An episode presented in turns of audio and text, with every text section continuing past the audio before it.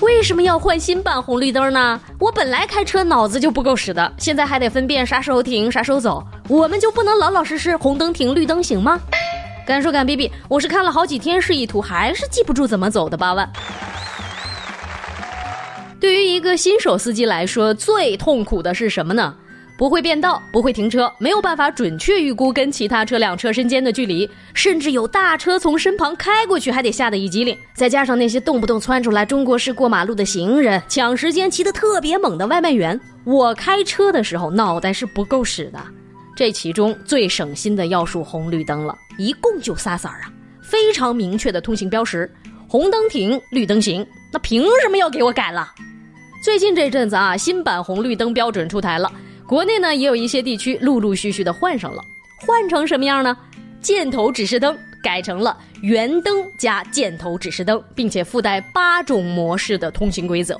根据我这几天的观摩学习，大概应该是这样的哈：右转要看红灯，只要不亮就可以走；直行和左转呢得看绿灯，绿起来才能走。如果有的时候左转亮起了箭头灯，那么先看箭头灯，再看圆形灯。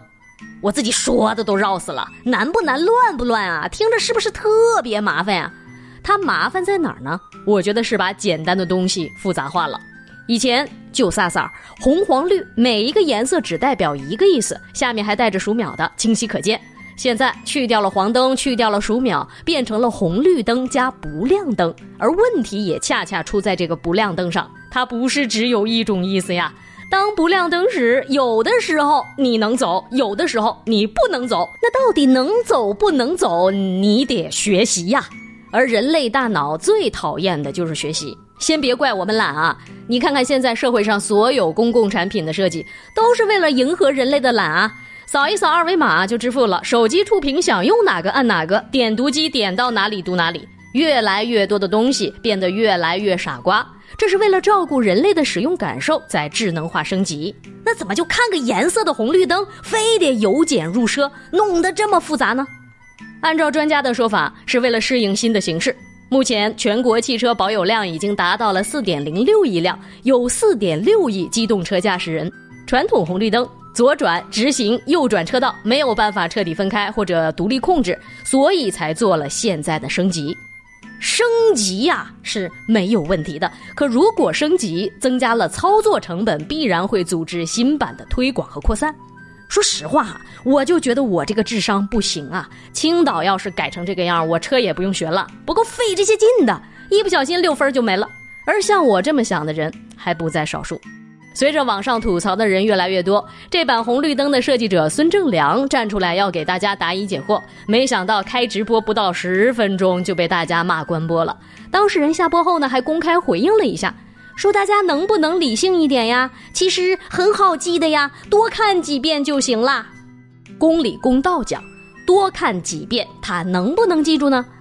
这是一个熟能生巧的过程，他确实能记住，开的多了，用的多了，也就都熟练了。但是说一句更公道的话，我们凭什么要去多看多记呢？现在这大热天的，重庆四十多度高温，重庆人开风扇扇扇子也行啊，为啥非得用空调呢？因为制冷效果更好呗，人家就没有必要返璞归真了。同样的道理，红绿灯这就是一个看一眼就能明白的标识，为什么要弄成脑筋急转弯呢？反人类，他不人性。于是，有的网友去挖了孙正良的老底，说他是英国海归设计的这一套红绿灯是脱胎于英国人在一八六八年发明的九宫格红绿灯。当时因为容易引起交通混乱，这一套体系被废除了。那还有网友揣测说，这种升级啊，不是为了创新，而是为了创收。当指示灯增加为九个的时候，可以刺激指示灯消费市场，提振 GDP。推行支出，闯灯扣二百，这又是一笔不小的收入啊！这些臆测的信息我们就不多提了，说多了那就是诛心了。我只是从车主的角度出发，尤其是一位新手司机的角度出发来说一说我的不情愿。我不是被网络信息时代的智能生活宠坏了，复杂一点我都不愿意学。是有一些东西它本身不需要那么复杂。看书我们可以深度思考，看个红绿灯那就不至于吧？复杂了以后，一定能解决现在的交通问题吗？左转、直行、右转车道就可以彻底分开实行精准调控了吗？那谁能知道呢？得试试啊。